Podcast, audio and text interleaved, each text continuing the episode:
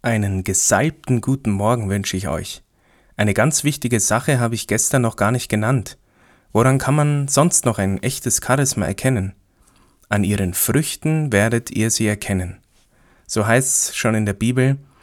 Und das ist eine ganz wichtige Regel im geistlichen Leben, in der Salbung des Heiligen Geistes.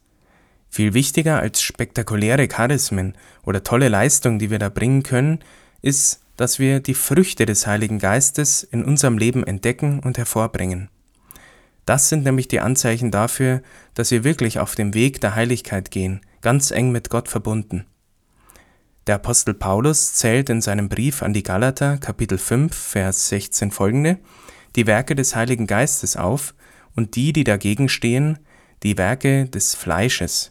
Dazu zählen nämlich Unzucht, Unreinheit, Ausschweifung, Götzendienst, Zauberei, Feindschaften, Streit, Eifersucht, Jähzorn, Eigennutz, Spaltungen, Parteiungen, Neid, maßloses Essen und Trinken und ähnliches mehr. Das sind wirklich die faulen Früchte. Wenn sowas rauskommt, dann ist das Charisma und so nicht vom Heiligen Geist. Die Werke, also die Früchte des Geistes aber sind Liebe, Freude, Friede, Geduld, Freundlichkeit, Güte, Langmut, Sanftmut, Treue, Bescheidenheit, Enthaltsamkeit und Keuschheit. Das sind die richtigen Früchte. Nur als Beispiel, es gibt diesen inneren Frieden und diese innere Freude. Vielleicht kennt ihr das bei der einen oder anderen Gelegenheit, bei einem Gebetskreis oder so, gibt es oft so freie Fürbitten. Und ich war da auch schon oft bei sowas dabei und oft habe ich gemerkt, oder war vorher so eingestellt, ja, ich sag lieber nix. Und dann auf einmal habe ich gemerkt, oh, das wäre Anliegen, das wäre jetzt ganz wichtig eigentlich. Und ich habe richtig gemerkt, innerlich in mir, da drängt's vor Freude, ich würde das jetzt gern sagen. Und dann habe ich aber irgendwie Schiss gehabt und wollte es dann doch nicht sagen. Aber ich habe gemerkt, dieses Drängen ist eigentlich größer.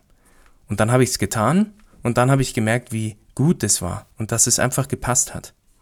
Also das kann so ein inneres, freudiges Drängen sein oder dass du jemanden einfach ein ermutigendes Wort sagst. Jetzt als Abschluss möchte ich gern für euch in Sprachen singen. Das hörst du vielleicht das erste Mal in deinem Leben.